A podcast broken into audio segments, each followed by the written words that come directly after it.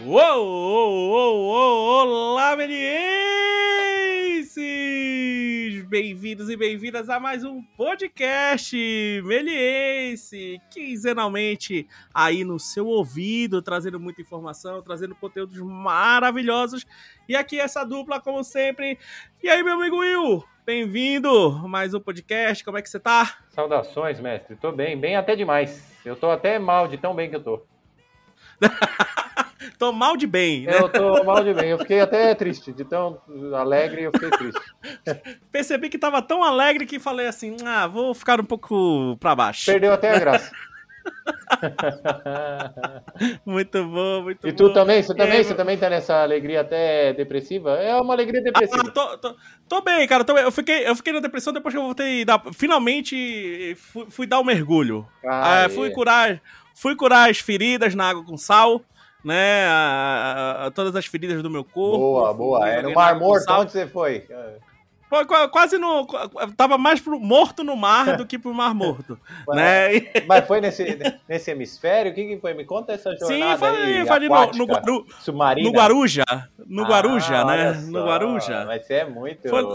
aquático, mano. Você é... Dá um mergulho ali, né? Dá uma respirada aí fica dando depressão porque tem que voltar, né? Ah, a verdade entendi. é. É porque essa. você volta às origens, né? A, a vida começou Volta, na água, né? Então você sente. É exatamente. Me senti um bebê. É, um, um bebê peixe. Ali. Um borbulhas de amor. Borbulha de amor. Quem, dera, quem me dera ser um peixe, né? É, então, então vamos aí. E hoje, hoje é Fagner que a gente entrevista falando isso? Quem que é? Opa, quem dera, mas vamos, vamos entrevistar um grande artista, um polivalente artista. Esse que é o aí, legal. Aí. Né? Qua, quase coisa, um Fagner aqui da Artes Visuais. Quase um Fagner. Ele, ele com certeza, ele, ele pessoas querendo mergulhar no, no límpido aquário dele. Aê, da arte, né? Aí, Nesse límpido sim. aquário artístico. Né? Então vamos nessa, achei... vamos, vamos entrar aí, submergir nessa, nesse entrevistado agora. Então vamos chamar aqui Gustavo Graziano. E aí, Gustavinho, e aí, beleza? Porteirinha. E aí, Will? Bem-vindo. Bem-vindo, pô, obrigado aí por você aceitar aí, saudades, né? Obrigado você, Portelinha.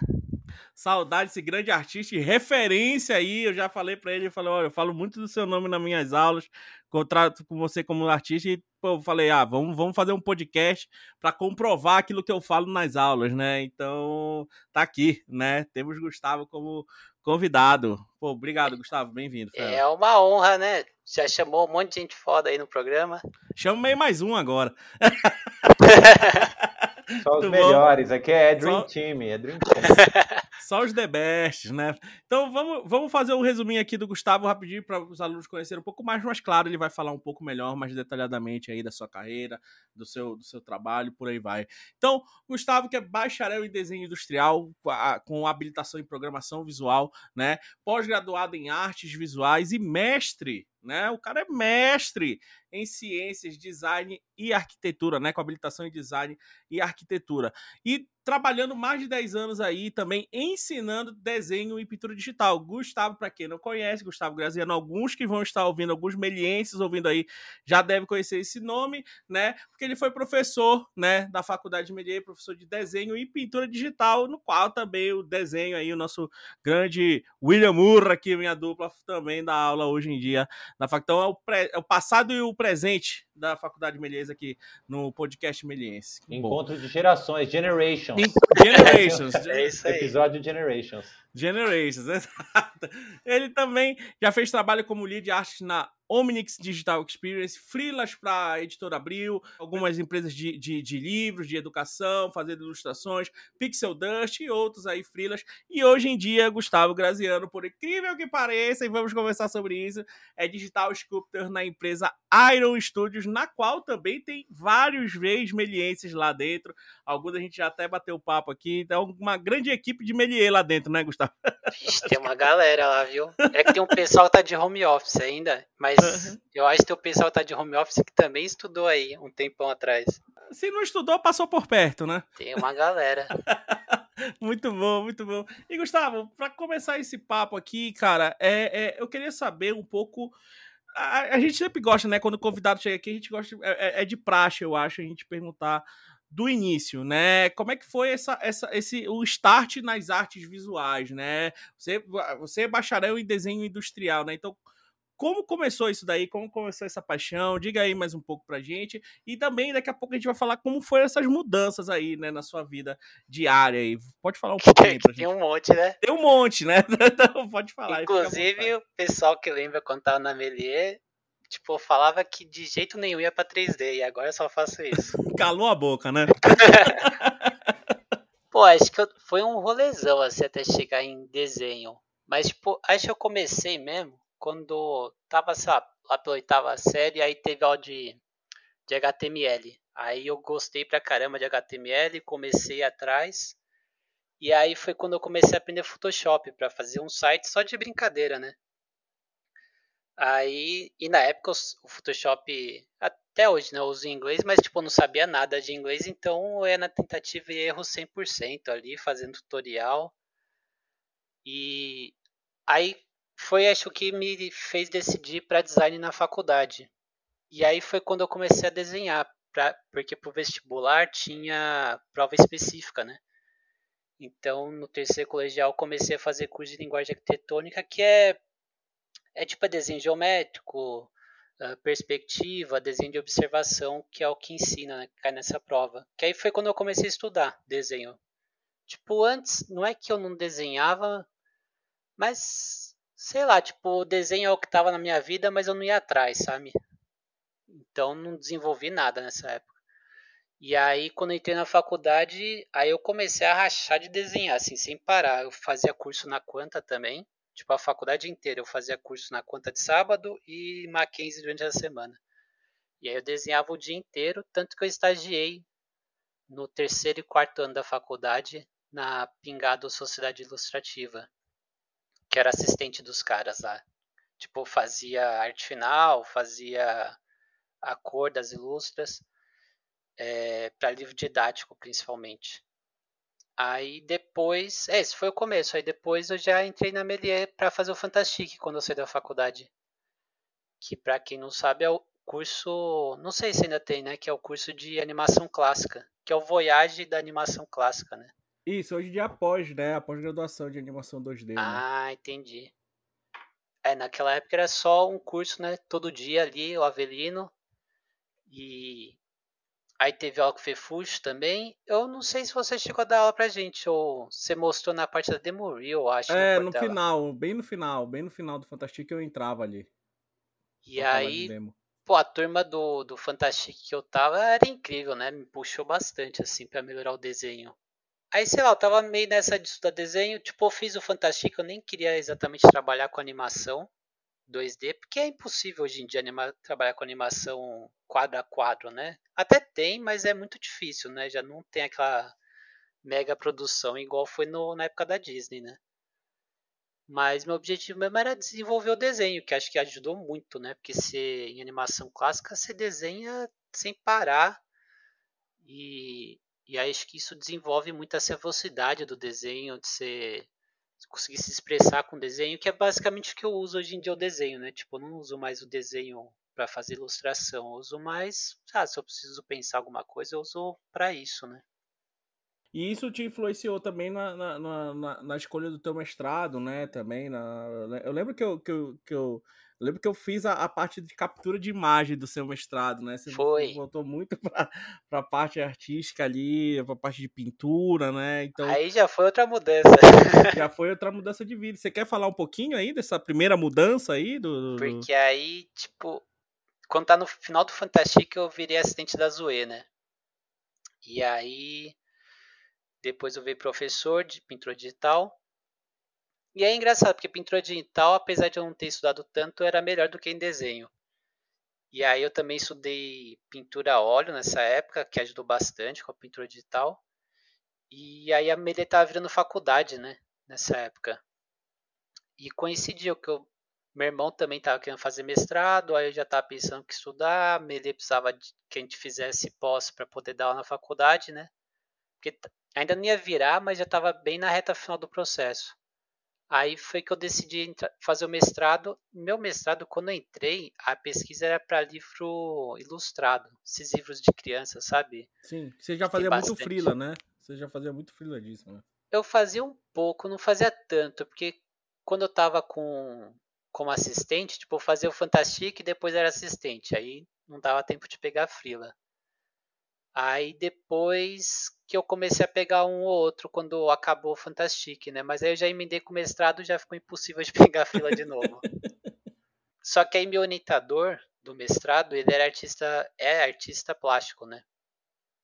E aí acabou mudando minha pesquisa por causa disso, tipo, nem não de ser forçado, mas de acabar influenciando o que eu gostaria de pesquisar, sabe? E aí como eu tava na Melier, nessa parte de faculdade, tinha, eu tinha bastante. Eu tinha essa ideia de, bom, então vou dar aula, e aí a pesquisa de alguém que dá aula de desenho e pintura é, é mais prático, né? Então por isso eu pensei nessa parte mais de artes visuais, de ir para galeria, para exposição. Eu fui dando essa mudada.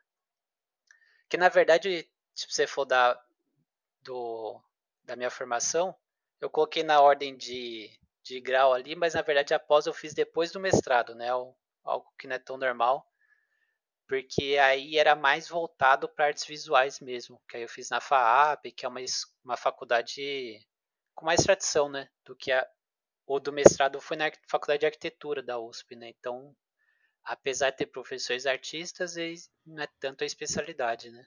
Entendi. Aí na FAP você pegou mais essa parte prática das, das artes visuais ali, mais a parte... É, legal. Que aí eu, fui, aí eu consegui já participar de umas exposições, enquanto você estava lá ajudando a Zoe, aí você se interessou por continuar o seu processo assim acadêmico, é isso?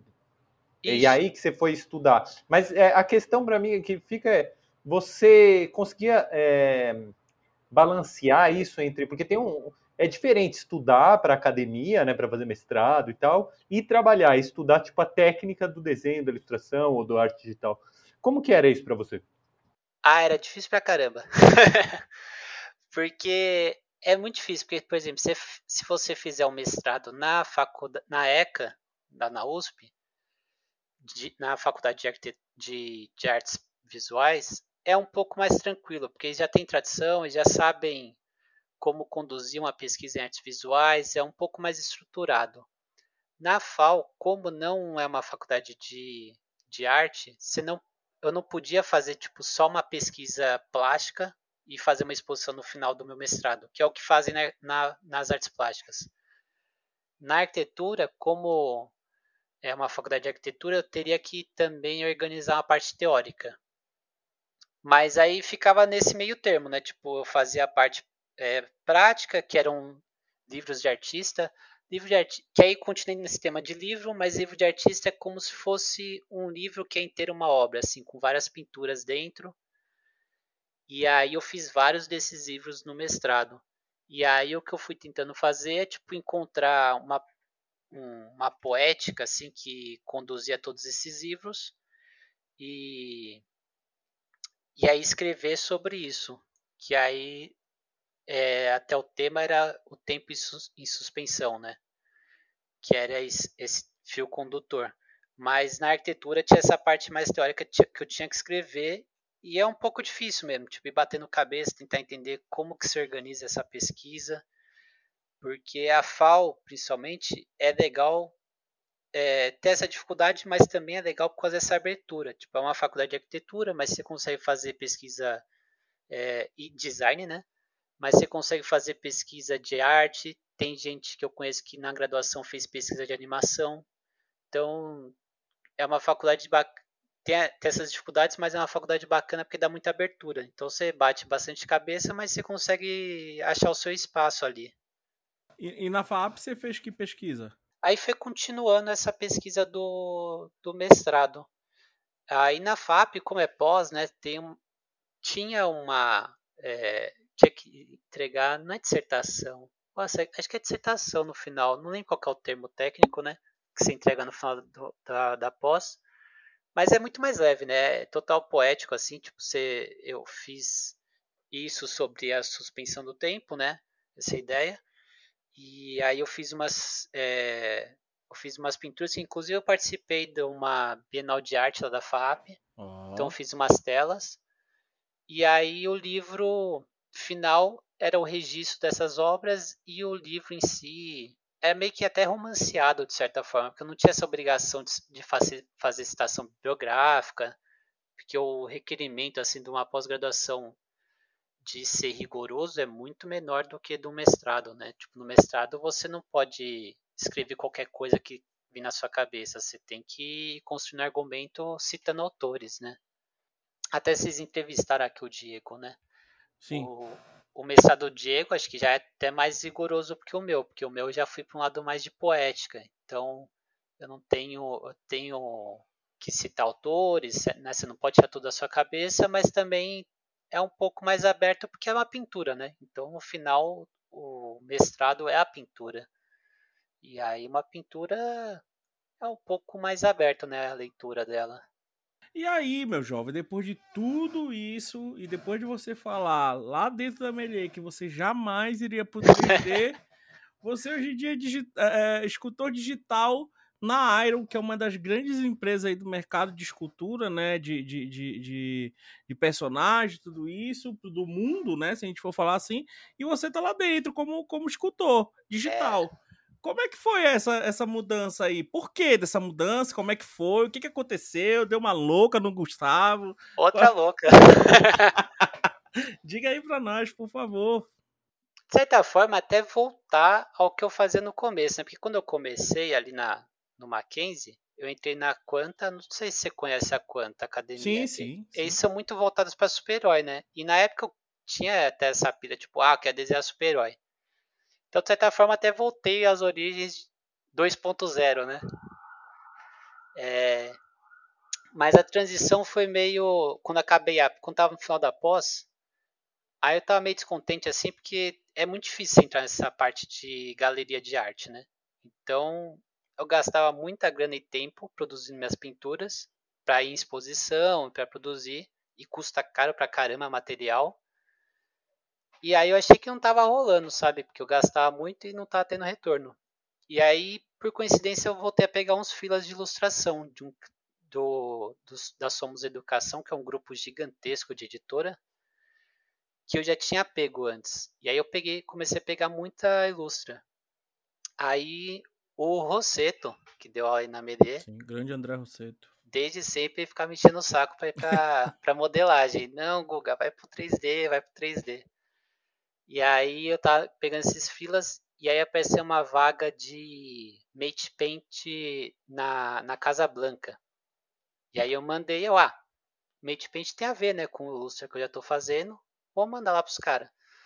E aí o Fábio Ishimura, que acho que ele era lead ou ele trabalhava no departamento na época, que eu já conheci ele, que a gente fez curso, curso de pintura a óleo. Aí ele falou, ah, da hora seu portfólio, mas você sabe é, fazer perspectiva 2.5D? Aí eu não faço ideia o que é isso aí, mas, mas eu aprendo. Aí ele me passou um curso do Vimeo, que esse de 2.5D é como se fizesse. Você usa bastante o Nuke. Composição, é se, né? É comp com projeção, né? Sim, sim. Aí você faz projeção, então é tipo um trabalho de fotomontagem com o basicão de 3D. E aí foi quando eu comecei a pegar, tipo, peguei esse curso, aí eu peguei um outro curso com o Garrett Fry de, de é, Mate Paint. E aí eu comecei a pegar 3D, porque aí você precisa saber um pouquinho de Maya. Aí eu comecei, o Rosseto me ajudou pra caramba com, com isso aí no começo. Mandava várias dúvidas toscas pra ele o tempo todo.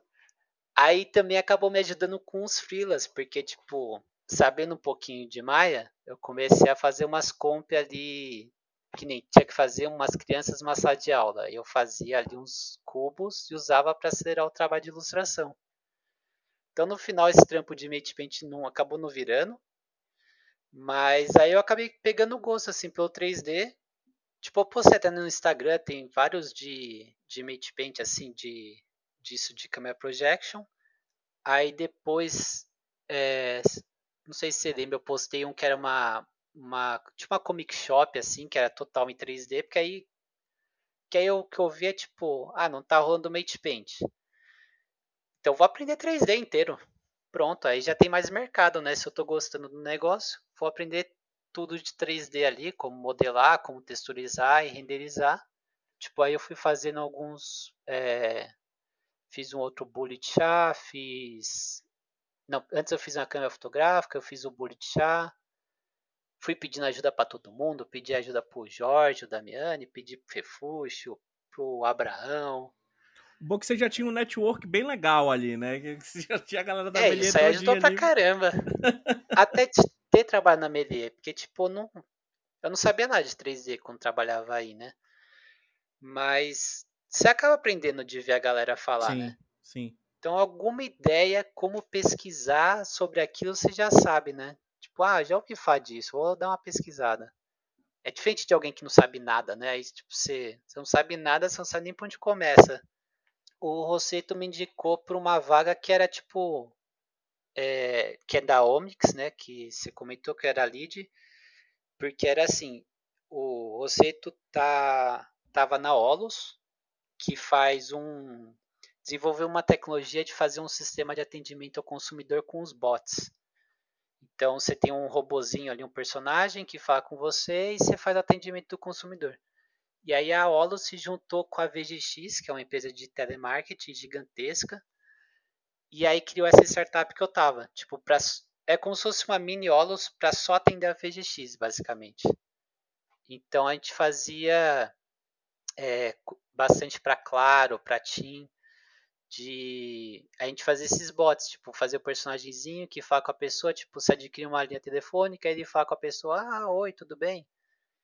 E aí eu entrei lá até por causa de tudo que eu tive antes, né? Tipo, eu já tinha estudado animação, então podia ajudar com animação, apesar de eu não animar no 3D, eu já tinha estudado animação clássica, né? Uhum.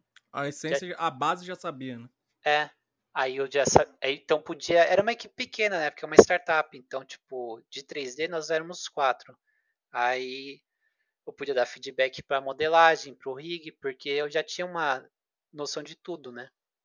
E eu mesmo fazia o concept e a textura.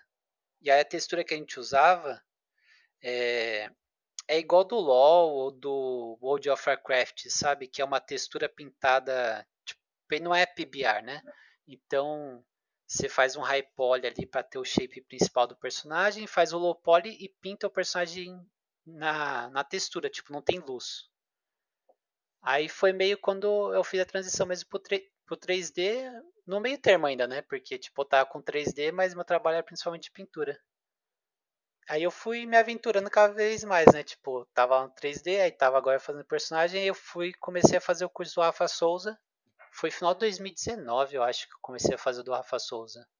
E é legal até porque estudando modelagem, você aprende muita coisa de desenho que, tipo, no desenho é um pouco difícil entender, tipo, um músculo.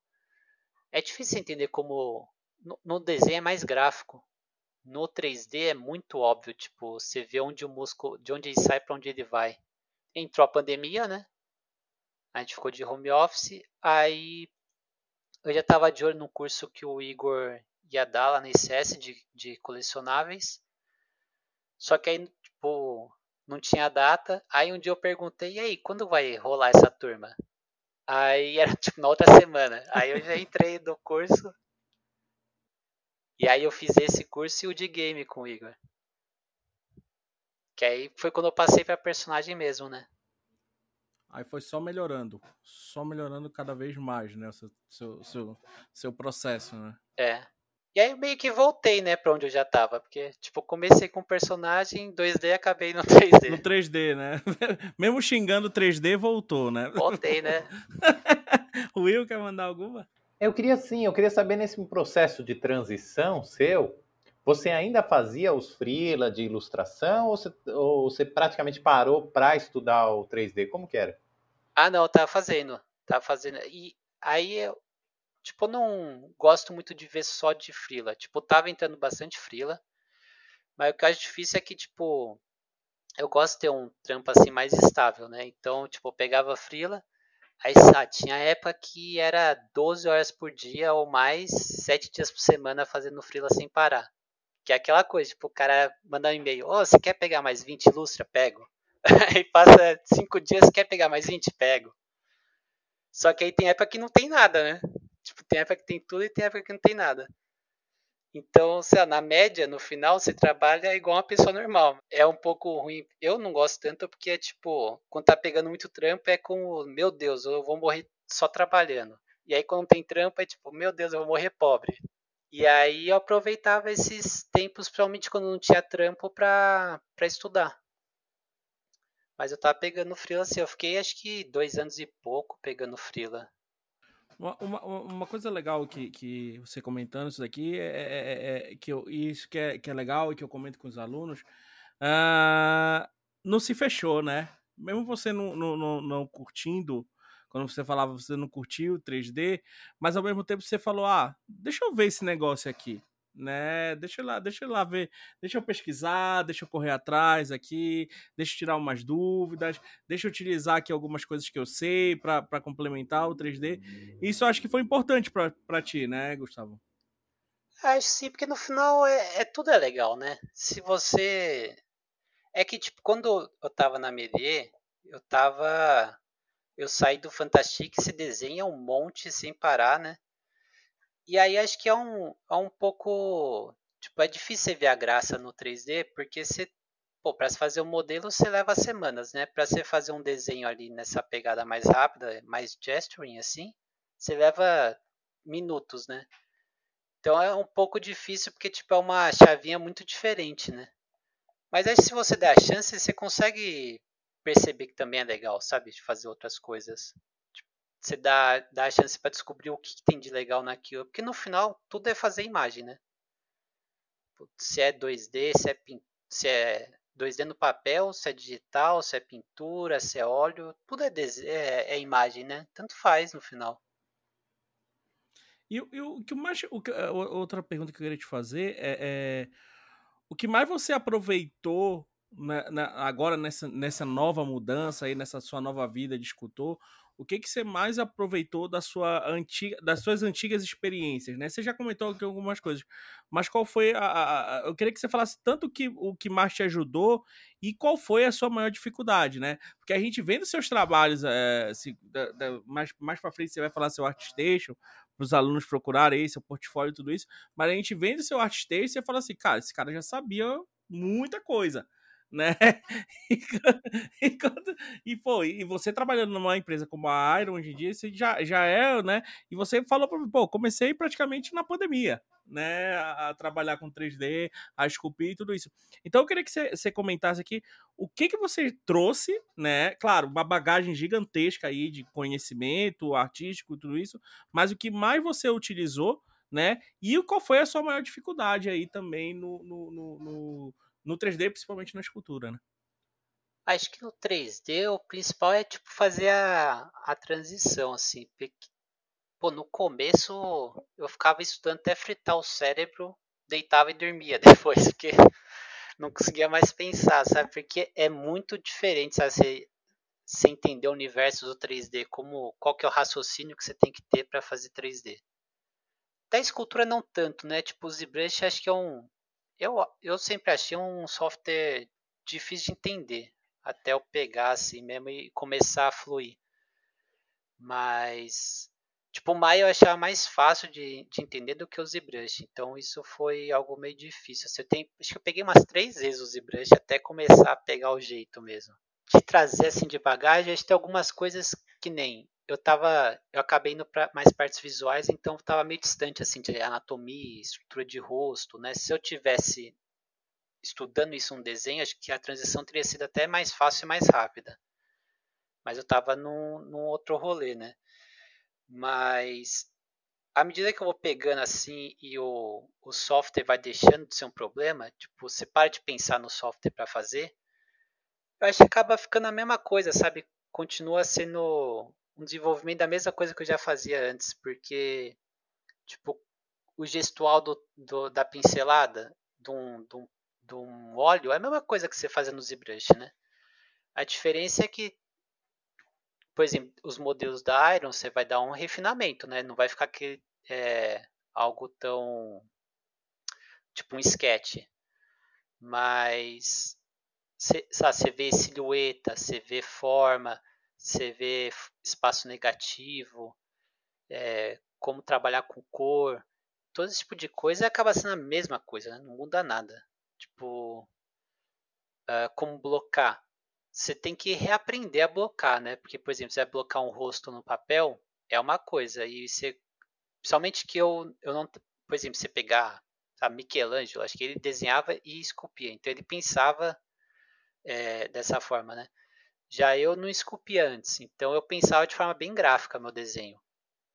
Então é, acaba sendo diferente como eu construía o desenho antigamente como eu tenho que construir no 3D acaba sendo um pouco diferente você tem meio que aprender, mas tipo, apesar do baque inicial, depois você começa a ligar os pontos e você vê que é a mesma coisa, né?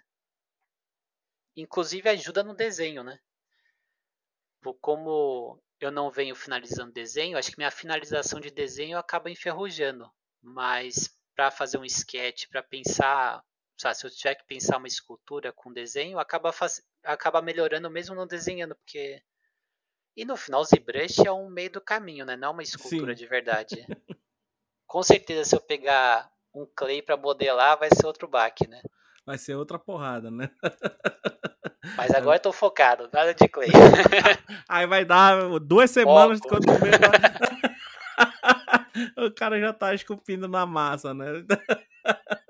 Aí complica. Não, mas é, é, legal você falar, falar disso, porque é, acho que é, o Will pode concordar comigo. A, a, a, ao mesmo tempo que você já desenhava, né? Você falar que, ah, isso me ajuda no desenho 3D. Acho que responde uma pergunta muito comum aqui na Melier, né? Que é: precisa saber desenhar para fazer 3D, né? Não, né? A verdade é essa. É, não. Tem um monte de gente que não desenha, né? E é ótimo. Exato. Mas tem muita gente que desenha e também é ótimo, então. E que também é ótimo, exatamente. E que, tipo, que, que, que não desenha, aprende o 3D e vai melhorar o desenho né? Assim como você já desenhava, já ilustrava, já pintava tudo, e você está dizendo que o 3D hoje em dia te ajuda muito, né? Justamente isso. perspectiva, né? Anatomia e tudo isso. Então, acho que isso aí responde muito bem essa pergunta do, do, do se precisa desenhar para fazer o 3D. Até porque o desenho tem uns problemas que o 3D não tem, né? E o 3D tem problemas que o desenho não tem. Por exemplo, no desenho, uma coisa muito difícil de se aprender no começo é perspectiva e escorço, né? Tipo, como funciona a rotação de uma cabeça no espaço? É um negócio muito difícil de fazer. Eu lembro que eu, no começo, assim, antes de entrar em curso, eu peguei uns livros do Bernie Hogarth, que é o cara que desenhava Tarzan, é um livro incrível. Tipo, eu não entendia nada dele explicando. Tipo, ele explicando como pensar, como, é, o quanto diminui o rosto quando vira pro lado. Eu, Nossa, cara, não consigo entender isso aqui. e hoje em dia eu acho o livro ótimo. Mas é um problema muito difícil que é do desenho, sabe? Você fazer, movimentar isso no espaço. O 3D não tem isso, tipo, você quer virar a cabeça, você vira só. É, é uma coisa que eu, que eu falo para meus alunos, né? Que na verdade o desenho, o desenho, o desenho em si é muito fácil, né? Porque é você pegar o lápis e traçar, né? Rabiscar. O difícil é decifrar no olho, né? Aquilo. É tipo, é no cérebro é. que acontece o, o, o problema que você falou aí é, quanto, como girar a cabeça. O problema é, é, é, a gente decifrar, destravar essa chave no cérebro. E eu, eu, sinto total isso. Quando você começa a modelar, você começa a ver 3D, né? Você começa a entender a importância do volume. É, com certeza. E até, por exemplo, quem é de dois. Sabe, pessoal da faculdade, que é novo, eu acho que tem que, tem que se afundar nos dois, sabe? Até porque é igual eu, sabe? Você fala, nunca vou fazer tal coisa. E depois você acaba fazendo. Você não, nunca sabe como vai ser sua vida. Então tem que estar aberto a aprender outras coisas. Você tem que estudar e acaba ajudando, sabe? Pô, ah, eu não uso pintura a óleo para fazer escultura, mas alguma coisa acabou ajudando, sabe? Não tem por que ficar fechado para aprender coisa nova. Não, e isso eu acho, é, aquilo que ele estava falando sobre destravar no cérebro, porque à medida que você já destravou tanta coisa na pintura a óleo, você já destravou tanta coisa é, na ilustração, no desenho, quando você passa para uma outra mídia, a gente acha que vai começar do zero, mas não começa do zero. Porque seu olho já está treinado, o seu cérebro já fez conexões que depois se aplica nessa nova forma, né? É, até pensando, tipo, em futuro. O ZBrush não é tão velho assim. E o que vai ser daqui 15 anos? Aí uhum. a pessoa fala, pô, só vou fazer ZBrush. Daqui 15 anos existe ZBrush, e aí? então você tem que pensar como ser artista, né? Como. Não importa a mídia que você trabalha. Não, e uma coisa que é, que é, que é legal, aquele, deixa eu só te fazer uma pergunta de um dos seus trabalhos aí, que foi aquele fanart do, do League of Legends, né? Que, você, que você fez. Você ali fez tudo.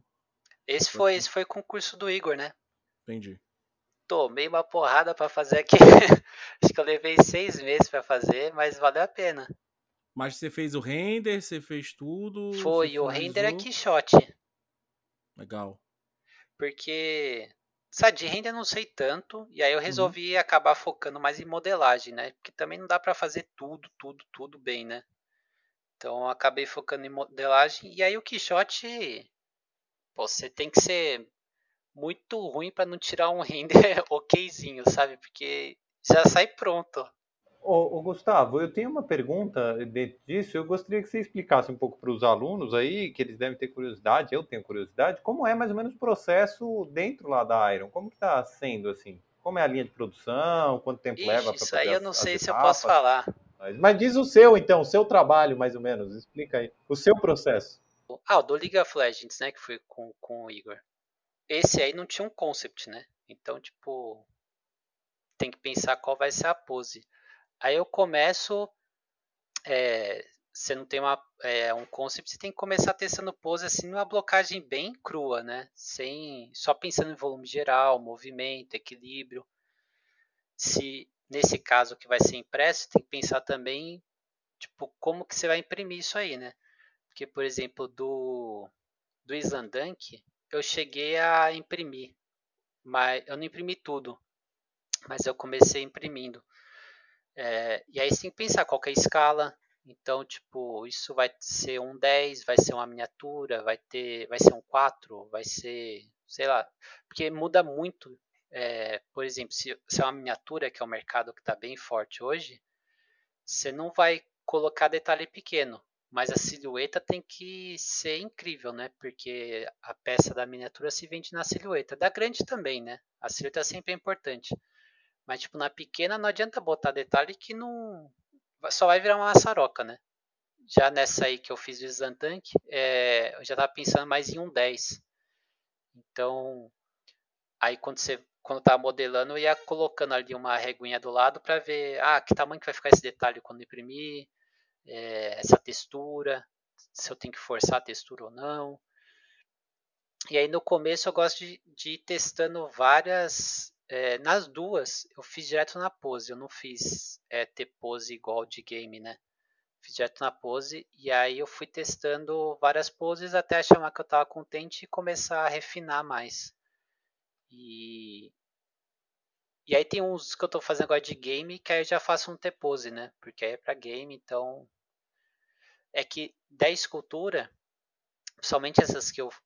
É, do Slandunk e do do League of Legends, como é uma pose muito exagerada, eu já fiz na pose porque é difícil, né? Mas não adianta você modelar uma perna linda ali no T-pose e aí amassar tudo, né? Pra ficar na, na pose Sim. certa. Sim. O músculo funciona diferente, né? Tem tecido, essas coisas. Então, é, nessas aí eu já fiz direto na pose mesmo. E aí, que nem nessas aí, acho que eu tava meio cru ainda. Tipo, do League of Legends, isso, é, inclusive, é o que eu trago do, da pintura, que no começo, quando eu fui fazendo transição, não conseguia fazer tão bem, que é ser, tipo, esboçar a escultura inteira, é, sei lá, em meia hora, sabe? E aí você vai refinando como se fosse um, um passe de render, assim. Então começa bem desfocado, aí você vai dando mais foco, vai colocando detalhe em algum lugar. E isso isso é legal de perceber, tipo, é algo que eu usava muito em desenho e pintura e que eu tô começando a trazer mais pro 3D agora, porque no começo era meio travado ali, eu começava a refinar muito uns detalhes e aí, tipo, você ficar refinando, aí você termina de refinar e você, puta, ficou um lixo, joga fora, porque não funciona com outra parte da escultura. É, nesse, ô, Gustavo, nesse, no seu Insta tem uma imagem do Slandunk que já é meio refinada, é isso que você está dizendo? Porque aquilo você já estava. que tem colorido com os blocos de músculos separados, é isso? E 1 de novembro de 2020. Ah, isso.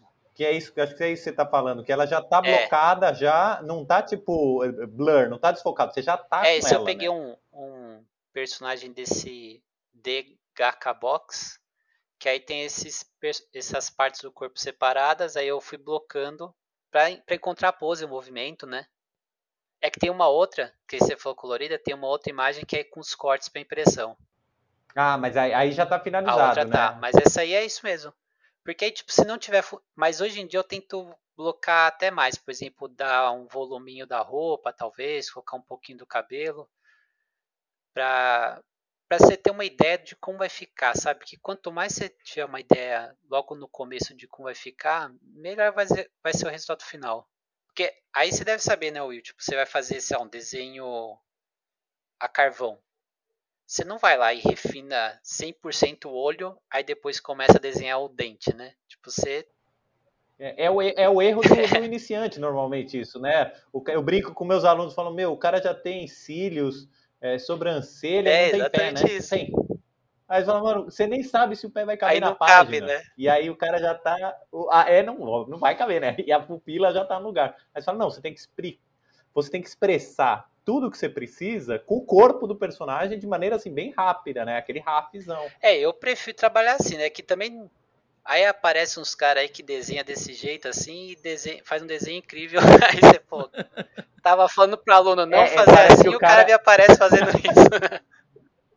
É, o caso lá do King Goody, né? O cara parece que é uma impressora. O cara tá, tá, vai do, do pé à cabeça. Aí o aluno né? vê, Já te mostra e fala: Olha, ele faz exatamente o que você não fala para não fazer. É, total. Não, mas o que eu falo para os meus alunos, falei hoje para meus alunos, eu falo, mano, arte é um crime. Arte é um crime. É assim, funcionou para mim quando eu roubei o banco.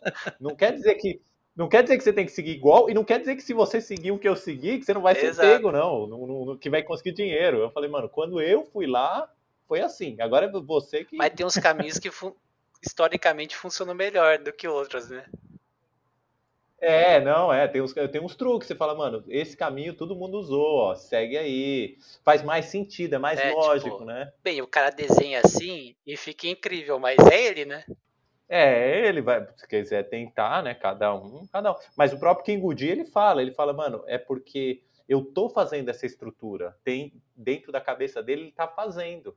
Só que ele já tá soltando enquanto tá fazendo. Ele fala, eu já fiz tantas vezes que tem uma hora que você pula, né? Mas principalmente esses eu não sei se ele é o caso, mas aí tem cara de ser, tipo, essas pessoas que nunca param de desenhar e aí desenham muito bem desde muito cedo e aí não não é tão estruturado o desenho, mas funciona muito bem, né?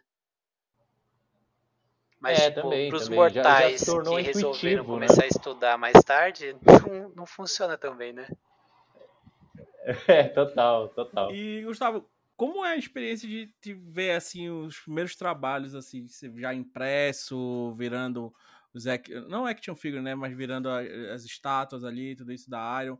Como foi ver esses projetos aí saindo do, do 3D, saindo do papel não, né, mas saindo do 3D já já impresso, ver tudo isso pronto. Como é que foi para você?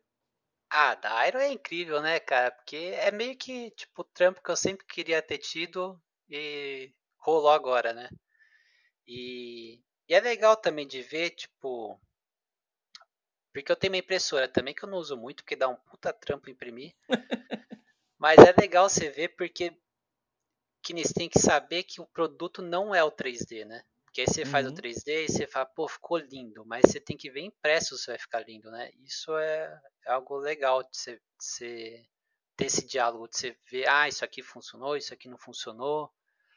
Por exemplo, eu tenho uma peça aqui que eu comentei do Islander que que eu comecei a imprimir, aí você começa a ver várias coisas que não rola, sabe? Tipo, ah, isso aqui eu tinha que forçar muito mais para ficar bacana, porque não ficou legal aqui. Tipo, um 3D parecia lindo, mas quando imprime o mundo físico é diferente, né? Então, acho que esse diálogo é o, é o mais legal, assim. E lá é trabalho de time, né? Como tinha comentado. Então, ter a pintura que foi outra pessoa que fez e tipo, ficaria, ficou melhor do que com certeza eu faria, sabe?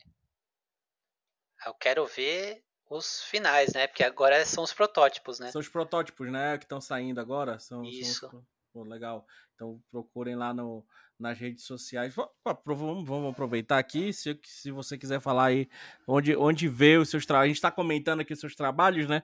Mas ninguém está vendo, tá todo mundo nos ouvindo, né? Então é uma sacanagem para quem está nos ouvindo. Mas, por favor, diga aí as suas redes sociais, o seu, o seu, onde achar os teus trabalhos, o portfólio. Tem um Instagram que é g.graziano com dois Es. E tem o ArtStation que é barra Gustavo Graziano. Boa. É, hoje é só isso. Tem outros, tem Behance, tem todo o resto, mas tudo tem aquele todo que a gente sabe? tem que não usa, né? Que eu nunca deleto as coisas. Tem até Blogspot se procurar. Vai ver lá, tá, tá, tá lá, né? Mas não, não, não é atualizado. E, e até e... você perguntou, agora ah, eu lembrei. Falei, falei. Tem uma coisa que é legal, né? Porque agora eu tô trabalhando com, com coisa física, né? Tipo, até hoje eu sempre trabalhei com imagem. Uhum. Então, isso é, é bem diferente, eu acho. Sim, se tá. Eu quero, eu quero ver o que vem. Eu quero ver o que vem no futuro aí né? Agora você tá trabalhando com, com escultura, tudo isso, e quero ver o que vem daqui a pouco aí, quando vem daqui eu a também quero ver. Até eu quero saber. Até eu tô curioso. Não, mas maravilhoso, maravilhoso. Will, quer mandar mais alguma? Eu queria só mandar um comentário, esse raciocínio, essa papo me inspirou, que esses dias é uma aluna minha, Dominique Vereza, publicou no Insta que ela tem até medo de ter que prestar vestibular de novo. Que ela falou, mano, a única. Eu estudei tanto tempo arte que ela fala, tenho até medo de ter que aprender alguma coisa séria, ela brincou. Aí essa conversa com o Gustavo faz a gente lembrar que não é assim, porque é, o campo é grande demais, né? Você é a prova disso, que a gente começa a estudar uma coisa em arte, você pode trabalhar com tanta coisa e vai trabalhar com tanta coisa, que nem você falou, está sempre em mutação o mercado, né? A tecnologia, o software, o hardware, tudo vai se transformando. Então não tem que é, se ter medo, nossa, mas vou fazer agora 3D, será que eu vou ter trabalho daqui 10 anos? Mano, a gente nem sabe qual vai ser a plataforma, o produto, o mercado. É, né? isso aí é maluco, que, que nem quando a faculdade era o final do editorial, né? Tipo, eu cheguei a pegar ilustração para Mundo Estranho. E morreu, né? Não tem mais. Esse mercado editorial que movia muita gente, não tem mais. É, nem me fala, mano. Eu, eu trabalhava lá, trabalhei 10 anos na Folha. Eu saí por causa disso. O, o, é, a calota polar foi desaparecendo, aí eu pulei. Eu sou o urso branco, começou a, a ir em direção aos o trópicos. O mercado de, de colecionáveis também era muito menor quando estava na faculdade. Sim. É, sei lá, você tem até design, por exemplo, design, hoje em dia o pessoal vai para UI, UX, que tipo, nem se falava quando estava na faculdade, então, sei lá, você tem que desenvolver uma base boa e ir mudando, né? Não tem jeito. Sim. Com é, certeza isso... vai mudar muito até, até a gente tiver 60 anos. Com certeza. Acho que nem, nem precisa chegar no 60. é, mas é, mas é, é isso mesmo, cara. É isso que você falou e, o que a gente deixa bem claro para os alunos, né? Uh, você, até como ex-professor da Melier, sabe muito bem disso. Se não aprender a base legal, né? Ficar só se importando com, com com programa, com técnicas e por aí vai, com formulinhas e tatatã, aí vai acabar ficando, né? Vai acabar ficando para trás. Então, acho que quanto mais a base a base for boa, né? E, e você experimentar diversas áreas, diversos, né? Diver, diversos tipos de arte, né? Com você mesmo já, você tá, tá, tá, tá, no visual aí, é tá em várias artes aí ao mesmo tempo, né? E pode ter certeza que se um dia você cansar da escultura de novo, você volta para ilustração, ou você pode ir para outro ramo e tudo isso, e você vai levando a sua base ali junto, né? Você vai levando a sua maletinha ali de base, né? De conhecimento base junto. Então isso é, isso é muito bom. E até por isso mesmo que eu queria te trazer aqui para bater esse papo com a gente, né? Para você mostrar essa experiência e falar, olha, tem muita coisa aí para mim, né, no mercado. Não tem, não tem só, né, isso aqui, não tem só o 3D em si, não tem só esse tipo de arte aqui, né? Isso, isso é muito bom. acho que foi muito válido esse papo que você teve aqui com a gente. É, acho que é bom focar e tá aberto, né? Claro. É, é isso. O... Nem 8 nem 80. Exato. Focar no momento, né? Focar É. no momento ali. E quando cansar ou quando quiser se abrir para outro, outro, outro, outras áreas, né? Outras portas, também focar lá naquela parte e trazer junto, né? É, é focar, não, não- abrir portas e não fechar, né? Não É. fechar portas, isso é É, importantíssimo. até porque todos os trampos que eu tive foi. Acabou sendo por causa da época da Medena. Sim, sim, isso é maravilhoso. Meu querido, antes da gente finalizar aqui, a gente vai fazer, como sempre, né? As dicas, né, meu amigo Will? Vamos dar diquinhas aqui hoje, vamos trazer diquinhas aqui. O Gustavo também vai trazer dicas aí para os nossos alunos, Bora. né? Além das dicas que ele já deu, né? E de toda essa experiência que ele já deu, a gente vai dar diquinhas aqui no final, né? É um. Para saber É um mais aí, plus, né? né? Um plus. É, é pro, pro pessoal que tá no, no, no Pro, no, No plano Pro aí. para quem está pagando o YouTube, É, Não, é, é pra total, total. E aí, E aí, meu amigo, quer começar? Eu começo? Como é que a gente faz? Tu, tu, que, tu que manja, a sua dica é mais pop. Se eu começar com a minha, o pessoal, sei lá. Ou quer que Ah, eu não, vamos na sua é- hoje, vai. vai Vamos mudar um pouco, vai. Com- O Começa aí. dorme, né? É, porque aí que pelo menos vai ficar interessado na Isso, sua, né? isso. Então, é, porque a minha é do... Não, mas a, a minha é pro pessoal aí que é mais estudioso mesmo, leitor, essas coisas. Eu li um livro recente que eu gostei demais. Na verdade, eu ouvi um podcast do livro, depois eu li o livro, chamado How to Take Smart Notes. Como pegar, como fazer notas inteligentes.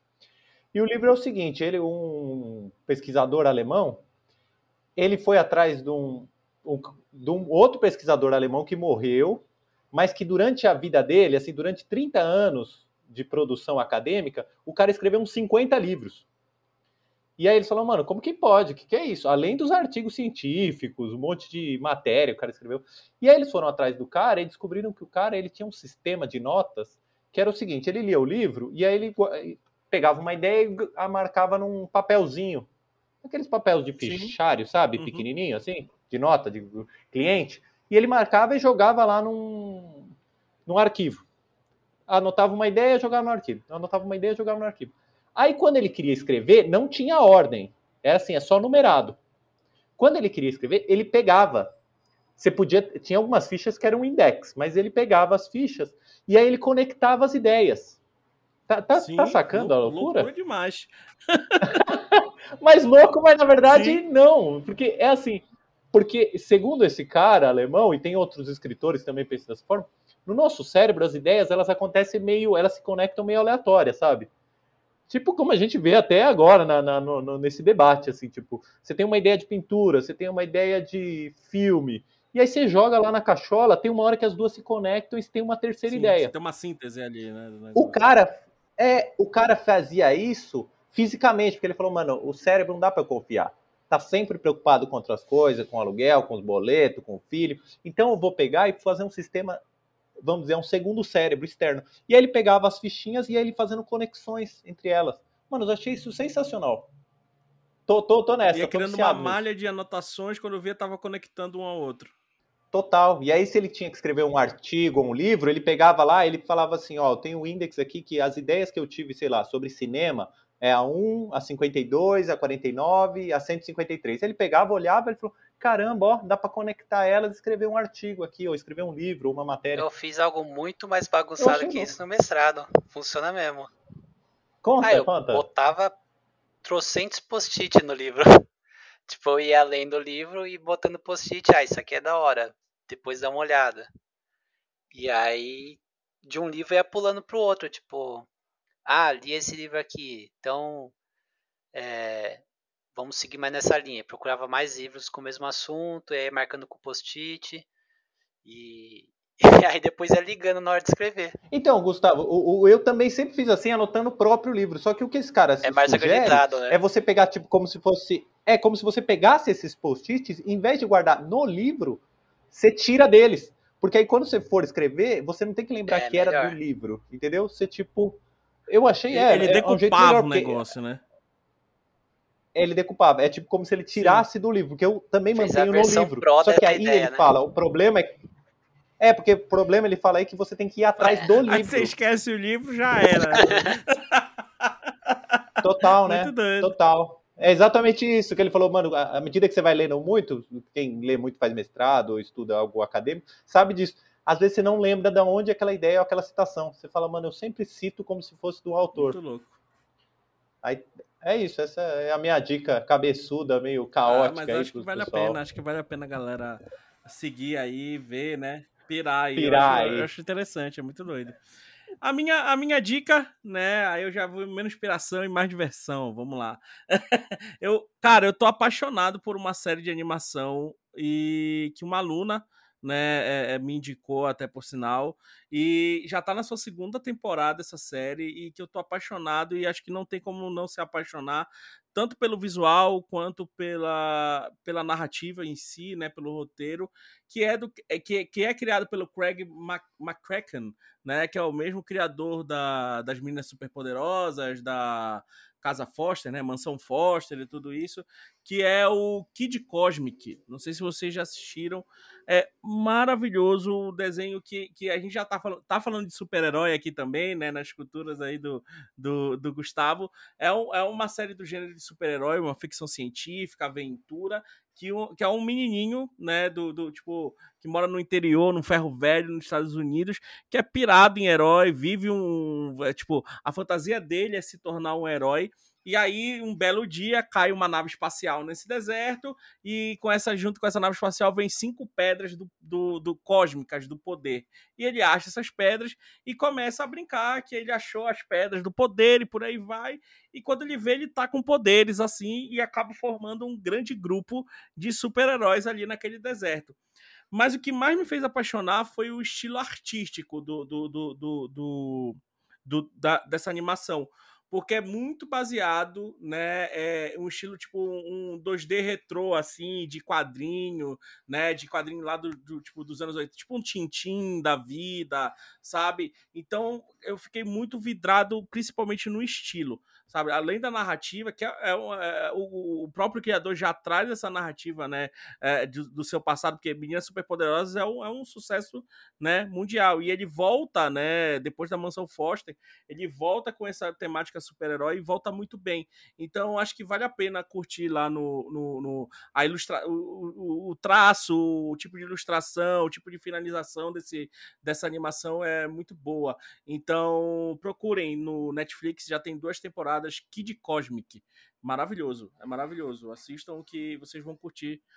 Vou atrás, tô vendo, tô vendo a imagem aqui, adorei. É um traço, traço maravilhoso, uma animação maravilhosa, enquadramentos muito bons, um ritmo muito bom, sabe? É, é, é tipo, para você, vamos falar assim, para você distrair um pouquinho, relaxar e ver coisa boa ali, tipo uma arte muito boa, uma referência maravilhosa artisticamente falando e narrativamente falando. Muito bom. Oh, é muito bonito mesmo. Não conhecia muito bonito, não. né? Bem bonito mesmo. E é bem, bem ilustração das antigas, assim, sabe? De, de, de, de HQ, sabe? Então vale, vale, vale muito a pena. Acho que é, me lembrou muito, me lembrou muito Tintim, assim, quando eu via o traço. Tem, é, tem uma coisa é, que parece manual, principalmente nos cenários, né? Sim, uma sujeirinha, como sim. se fosse tipo, de. Tipo né, de jornal também, né? Final, tem né? um pouquinho disso. Assistam que vale muito a pena. É, uma texturinha, uma texturinha, uma de jornal. Nossa. Não, falou, falou Tintim, quadrinho franco-belga, é comigo, mano. Eu então tô, você vai curtir. Sou isso, eu sou. Eu sou bandezinê, eu sou bandezinê. e o nosso querido convidado Gustavo, tem alguma dica aí para os nossos ouvintes? Manda aí. Ah, então minha dica vai pro Will. Pronto. Eu não, não sei fazer uma sinopse tão boa assim como vocês, mas minha dica é Little Tulip, que é da editora Comic Zone. Saiu faz pouco tempo. Bom demais, mano, bom demais. É uma dica que eu, eu, eu, manda, manda aí, manda aí, manda aí. O desenho é incrível, né? Parece, eu não sei se ele é mais novo, se, se é mais velho, o que é, mas me lembra muito o desenho do Moebius quando ele desenhava Blueberry, que é, é um quadrinho de cowboy do Moebius. E aí é uma história é, sobre um serial killer e sobre um tatuador e aí vai intercalando essa história do serial killer com a infância desse tatuador num tipo um campo de concentração russo, assim, soviético. É, é meio que uma prisão, na verdade, não um campo de concentração, tá mais uma prisão de quando era pequeno. E o desenho é incrível, né? Então, só pelo desenho já vale a pena, mas a história também é bem legal. É que é uma história mais simples, é um quadrinho de sabe, 60 páginas, então é rapidão, Mas o desenho é muito bom e é sobre desenho. Esse cara, esse cara é o François Abu, que é a editora é, Comic Zone, né? Trouxe ele é, com outro quadrinho, que eu, eu, não comprei o Little Tulip, eu comprei outro, tá, tá aqui na minha lista. Mas esse François Abu, ele é, é esse nível que você falou, é nível Moebius, mano. Você fica chocado, você fala, mano, como que eu não conheci esse cara até anteontem, né? E o que é incrível é que eu, eu acho que esse Little Tulip é digital a pintura, só que você consegue trazer muito dessa aquarela dos quadrinhos franceses pro digital, sem, sem ficar uma forçação de barra, tipo emular um tradicional no, no digital, mas também explorando bastante assim o digital, é bem legal. E eu acho que eu sei qual que é esse outro quadrinho demais, que você né? falou, Gangues de Nova York? Não, não é Gangues de Nova York. Não, é, tem o Gangues de Nova York, a Comic Zone vai lançar o Gangues de Nova York, trouxe pela primeira vez o François Book, é, é o ah, deu branco agora. Isso, Boca do Diabo. Que já esgotou, Eles né? ano passado Boca do Diabo. É, parece que sim. E aí agora tem esse Little Tulip. E é isso, o cara é nível do Moebius, né? Assim, quando você acha que só tem é, uns caras lá no quadrinhos belga, francês, franco-belga, desenha que nem Deus, mano, você fala, mano, os caras desenham que nem Deus. O cara é chocante.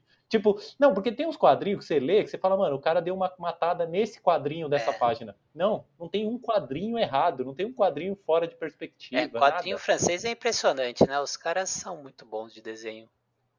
Não, total. Não, e, e, e, nenhum quadrinho também é óbvio a perspectiva. É isso que me choca. Às vezes é de cima, às vezes é de baixo, às vezes é do teto, às vezes é de dentro do carro para mostrar lá fora. Você fala, mano, para, para.